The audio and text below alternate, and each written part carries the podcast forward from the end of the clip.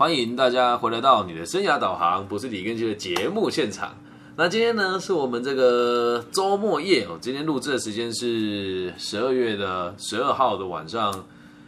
礼拜天的晚上十点二十分。那就在刚刚，我忙里偷闲的看了一部电影。就最近我发现，就是电影好像越新的就越难看啊啊！我也不知道。要要要特别批评批评人家还是什么？就现在真的很多新的电影跟新的演员，就真的是塑料演技啊。那于是我就开始喜欢上看这个老电影了。之前看了一部很好看，叫《航站情缘》呢。然后今天看的这部叫《午夜巴黎》。哇哦！我先讲一下为什么今天要特别讲这部电影，是因为看了之后我非常的有感触。它的概念是这样哦，就一个美一个。一个美国作家，他跟他的未婚妻到这个法国去，类似于婚前跟他爸妈吃一个饭，然后就这未婚妻也蛮势利的，还就是有点怎么讲，爱慕虚荣吧。然后他就有一，他就是大学时候很爱慕一个男生，然后这男生带他未婚妻也来到了这个他跟他先生跟他未婚夫一起要去去这个，就反正就婚前体验生活这种这种概念哦。然后就是他们都一直会很喜欢卖弄自己的文采啊，然后去看展览啊，然后说什么哦这个这个葡萄酒哦很好喝啊，差了一年味道就很苦涩啊等等等这些东西。然后呢，就因为这个男主角他原本是一个他的设定是这样哦，他是一个在好莱坞写剧本写的非常好的人。那大家众所皆知嘛，好莱坞的电影是有有文化、有深度的，还是快乐、商业的、欢愉的？这个我们大家都。都有自己的想法啦，但是就是这部电影也是在反讽说，就是现在的主流的电影文化跟文学都已经普遍流于形式。就像我今天制作这一集会听的人肯定不多，因为这个好像好像贵古见今哦。这部电影是两千年上映的，如果我没记错的话，最近二十年了。对，然后他们在这个情形当中，他的老婆就一直想要去跟他这个很爱慕的这个。男生的这对夫妻啊，不要没有听错，他很爱慕这个男生，然后这个男生跟他的未婚妻一起出去玩，然后男主角一直想要换一个行业，他想要写小说，再也不想要写这个好莱坞的这种快片啊，这种快乐的这种剧本了。于是他想要转行嘛。那你也知道，就是呃，你一一般来讲，一个正常的作家，如果你在商业受到大家的吹捧，你会追追随你自己的初心吗？肯定不会，肯定不会。啊，所以会有很多人会为了追求商业，然后讲一些似是而非的话。很多粉丝在那边留言说：“哦，他听懂了，听懂个听懂个毛啊！”我刚刚听到一个是什么？我想要快乐，呃，这个没有我也没有想要，发出我跟想要我就能快乐。讲什么屁话！我的天哪！但大家喜欢这种似是而非的东西，又或者是什么脆弱的我应该被承接住等等等等，就是这个当代大家喜欢的东西哦。那男主角就觉得自己的文学作品。好像不但能接受到现场的啊现这个时代的青睐，所以他就把他的作品拿给他的未婚妻，还有他未婚妻很欣赏的这个另外一个这个角色看了。好，那这个男生就自己本身好像也在大学授课吧，但这个也也完全戳到了我的痛点跟笑点。但是你以为在大学教书真的比较厉害吗？其实没有啊，就是一群学者互相保护而已。哎，我先这么说，我现在也在读书，但我不是说每间学校都是这样，但你可以仔细观察。大部分的老师在寻求资源的时候，也都会以自己团队里面为主嘛，这也很正常啊，没有什么。所以大家都觉得哦，好像大学校或是在大学教书就很厉害，其实也没有。那男主角是一个独立思考能力的人，可是他却别被别人当成是可笑的小丑，啊，所以他觉得很难过，也很难受。然后他这个某一天跟他这个老呃未婚妻，还有这未婚妻很欣赏的这个男性。去吃饭的时候，他们出来之后就说他们要去一间酒吧跳舞，然后男男主角就兴趣缺缺吧。我觉得一方面也是吃醋吧，然后另一方面是他也不能接受自己的未婚妻对一个之前爱慕过的男生这么的紧密相处，于是他他未婚妻就跟他的那个跟他的这个好朋友这对夫妇出去，然后男主角就一个人独自在巴黎散步，结果他就迷路了。迷路了之后，他坐在某个这个路边的台阶哦，就坐到一半，突然有一台非常精致的古董车开过来，然后这台精致的古董车就很明显的不是在这个两千年可能会出现的古董车，于是这个车上人就也也也不由分说就把他叫上车，说：“哎，你上车啊，你一起来玩嘛。”那男主角当时也是怀疑人生的嘛，所以就跟着上车。你知道他跟谁上车吗？他上了车之后就被带到一个派对的现场。然后这个派对的现场就是应该是一九二呃六零年代的时候的法国的那一群创作者，有海明威、马克吐温、毕卡索，我才知道哇，原来他们都是同个时代的人呢。然后后来才知道哦，原来高更是一九二零年的人哈，就是这部电影在讲述的是他穿梭时空到了那个年代的巴黎，应该是一九四零或是一九六零啊啊，我如果没有记错的话，因为我没有我对这个 西洋文学不是很熟悉，但他看到了那些人，我我其实呃从小到大上过的这个美术课也都有看过，拿了回去之后就发现那个年代的一切真的都比这个年代还要好，为什么？就是人比较。真诚，然后我们他们对艺术的看法是真的很热爱艺术，把自己的生命放在这里面，而不是为了吹嘘，而不是为了让大家看他觉得他很专业。然后这里面就又提到，他就遇到海明威嘛，然后海明威，我我才知道，因为海明威是一个这么自以为是的人。他说：“呃，我一定是最棒的，对，即使你来请教我怎么写作，我我都一定不会帮你看，因为不管怎么样，我都会讨厌你。”然后男主角就问他为什么？他说：“因为如果你写的比我好，我会讨厌你；如果你写的太差，我也会觉得你写的很差，我讨厌你。”他觉得，哎，这句话完完全全的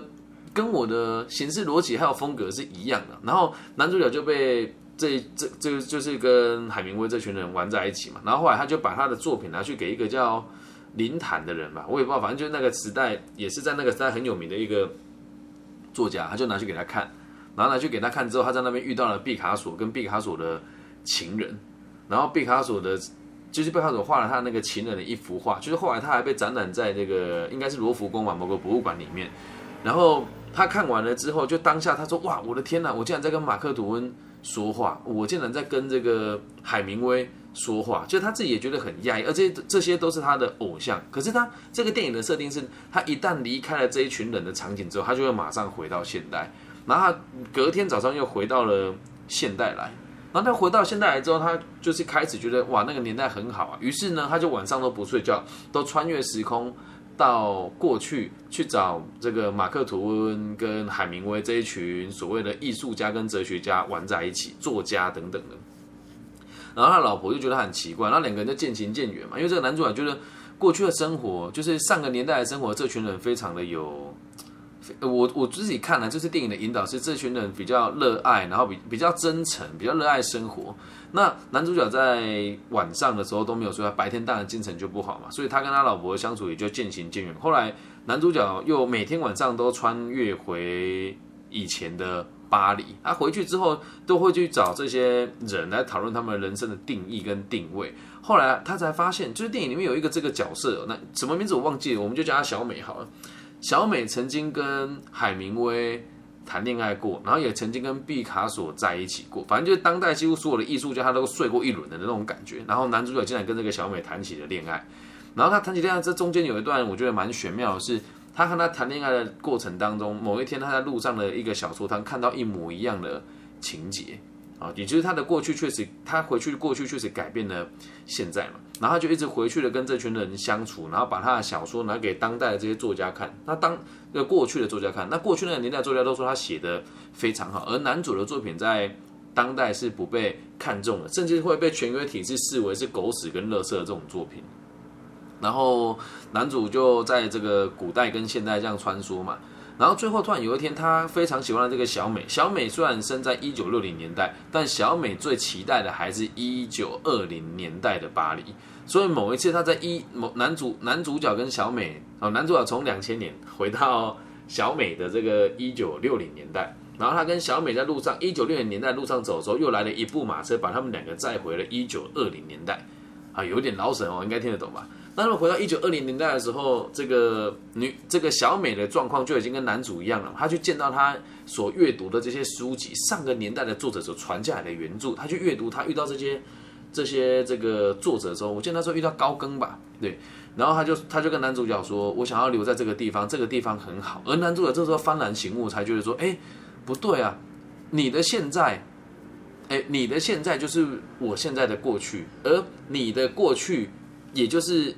你也要跟我一样逃避现实，所以你才会来到更早的这个年代。那男主角跟他讲说，现在其实才是最关键的，而过去怎么样那都不重要。代表是我们现在逃，我们现在想要逃避过去，我们想要逃避现在，我们才会回到过去。而女主角在这时候就跟男主角道别了，因为女主角选择了逃避，回到了过去。而这个回到过去的这件事情，这部电影从头到尾都没有讲说是否是属于真实的。我当时看的时候，被他引导的好像这个是真实的，是科幻电影一样，但是搞不好这都只是这个人的想象而已。所以男主角又回到了这个现代的时候，他就告诉自己，他有这个想法，就是过去的东西固然很好，但是我们得活在现在。那也在反讽这个时代是，就是我不知道有没有发现，不管在哪个领域啊，啊，我觉得科学领域就另当别论，因为我们生涯规划跟心理辅导领域，我我这么觉得啦哦，生涯规划这东西是最近才有，而我们应该算是从心理智商分出来的一支。而你现在去看所有的台湾的心理智商师跟所有相关的教育工作者，不会有人像我这样去读上个年代的这一群思想家的原著。所以，我们大家都一直在阅读的是别人被修改、被修改过的原本的意思。听懂我的了解吗？我这边有点老舍，因为我最近要开始写论文了嘛，我看了很多很多这个跟理心理学相关的论文啊，都是以这个汉语为主。然后我就发现一件事情，是在台湾的论文，大家都是看了某个人的论文，然后引述他的说法，而不是去读原本那个作者的本意啊。所以，我们都已经忘记了原本这些经典名著的作者他们自己原本的意思，而用。我们在历代以来别人加注过的注解来看待他们的想法，这恰巧跟我最近在读《论语》的时候有一样的感受，是我们现在所读的这个《论语》是朱熹罢黜百家之后所延续下来的。那原本的孔孟有原本孔孟的思想，所以这这我就看到这部电视我很有感触的原因，是因为。我在看到初期的时候是觉得，如果我能够回到过去，我一定也会很受欢迎。因为在那个年代，电影里面塑造的是这个那个年代的这些哲学家跟艺术家彼此之间是有竞争关系的。但在竞争关系的同时呢，他们彼此之间也都是友好的，甚至是连追女朋友这件事情都可以做到非常的绅士。他们热爱竞争，但也但也爱也很爱这个彼此，有把彼此当做是自己的。这个一部分，我觉得跟个体心理学也是非常的融合。反正总言之，这部电影我觉得很值得大家看。然后你在看的时候，你应该要去反思：是如果你很活在现在，跟现在主流社会活在一起的话，就很有可能你只是符合了某一群资本家或是某一群主流价值观的人的想法而已。而过得开不开心，只有你自己知道。所以电影并没有给出评论哦，就是你如果活在当当代的这个普罗大众的文化，你过得很开心，我觉得也是可以的，反正快乐就好嘛。那男主角这个样子是用他了解过去跟理解过去的学问，然后用他的方式活在当代，这也是一种很有智慧的活法。而电影的最后有一有一幕我觉得很棒的原因是，每一次男主角只要到了午夜的时候，他就很常会用一些手法让你。不了解现在的时空是回到过去的呢，还是在现在呢？然后最后最后一幕，我们讲最后一幕之前了，他的就是他哦，这就这段很玄妙哦，他把他的小说拿给那个海明威看，海明威就直接透过朋友告诉他说：“你难道不知道你的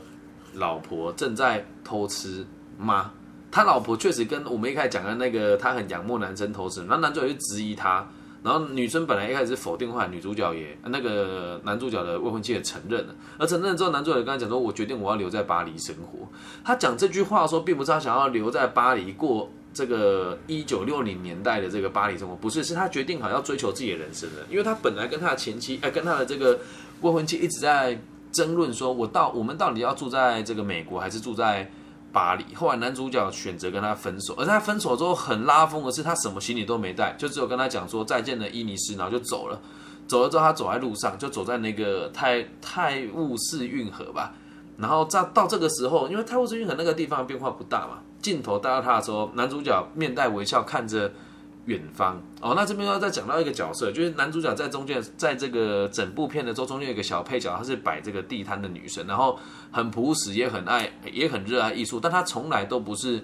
女主角。但她男朋友，她跟她这个男主，她跟男主角在相处的时候，就是很常能够理解到他们对于这个美感跟这个文化的追求是一致的。虽然他是一个路边的小摊贩，但他的这个未婚妻的爸爸是一个非常有钱的人。所以，一男主角在这部片里面一共有就是原本的这个女朋友嘛，还有这个我们讲他跟毕毕卡索的这个情人也有有一些情愫嘛。然后第三个就是这个路边摊的小贩。但是你要去想一件，这跟爱情一样啊，爱情讲求的是可得性跟对彼此的默契。所以这里面有太多细节，我无法一一讲。里面有太多经典的对白了，就是还有狄更斯有说出一句说什么，你有你你太怕死了。然后男主角问他说，那我怎么样才不怕死？他说，你如果跟你最爱的人做爱的时候，你就会有那么一瞬间会超越生死。对，就是我觉得这句话我是能体会的，这我是能体会。但一般人可能觉得这个人怪怪的。哲学家跟跟这个作家讲的话本来就比较玄妙一点嘛。然后就等他这个最最后一幕的时候，男主角一个人走到泰晤士河，他看着远方说：“哎呀，没想到遇到你了，你好吗？”那这时候每个人的心目中都会弹出三个角色嘛，要么就是他的这个未婚妻，要么就是他回到过去又找到这个。那个狄更哎，这个毕卡索的情人，再嘛就是他自己找到了，就是他自己看到这路边摊的这个女生，而最后男主角选择跟这路边摊女生一起走下去。那这个走下去逻辑也很有趣哦。他就说：“我决定留在巴黎了。”然后讲完之后就开始下雨，可能就是也是在让大家理解，我人要活在当下。就有些你在这个情境下，你会觉得很不自在。这这部电影里面大概出现四次到五次，男主角邀请他的未婚妻。跟他的这个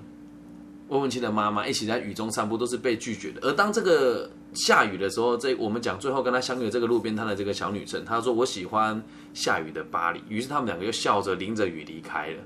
这是这部电影的结尾。总而言之，真的非常好看，非常玄幻，而且里面的运镜都相当细致，每一幕都拍的相当的好。可是我先讲，如果你是一个不读书、不思考人，看这部电影，你一定会。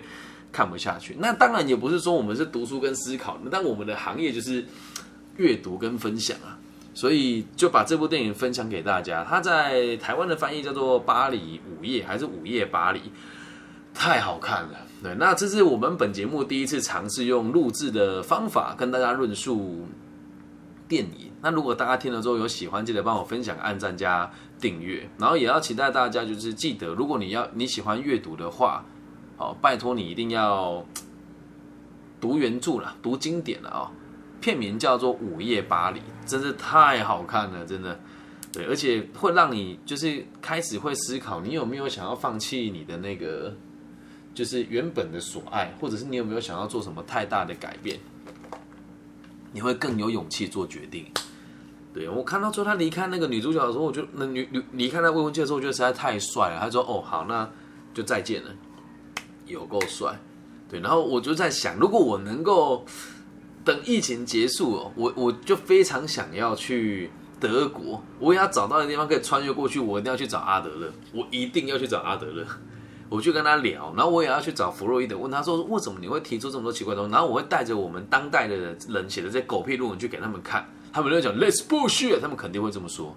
对，所以我应该会继续致力于这件事情，然后看完之后。就更加笃定了我博班想念哲学的这个想法，因为我觉得哲学、文学、心理学三个其实是一体的，跟管理学其实是一样的。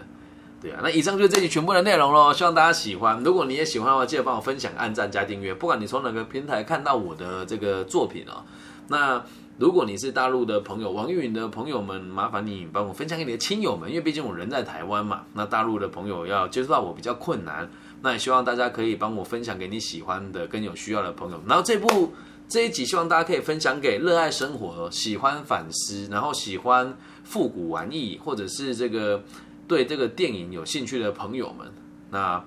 如果你们觉得听的还不错，接下来我会做几集，就是批评一些我觉得很烂的电影。我很爱看电影，对。那如果是台湾区的朋友，就记得请你给我五星按赞加好评。那我如果可以的话，也会希望继续透过各种不同的方式引导大家思考跟反思。毕竟我们一开始所设定的目标是推广个体心理学嘛，后来发现其实只要能够增进大家去思考自己要的是什么，然后并且愿意回馈给这个社会，或是回馈给自己喜欢的人，这样子其实就很足够了，好吗？那也邀请大家在节目结束之后，可以闭上眼睛，祝福一下这个节目的每一个朋友，包含你，包含我，都可以一切平安、健康、顺心。好吗？希望我们的节目都可以让这个社会更加的安定。那今天就到这边喽，我爱你们，你们要爱我，拜拜。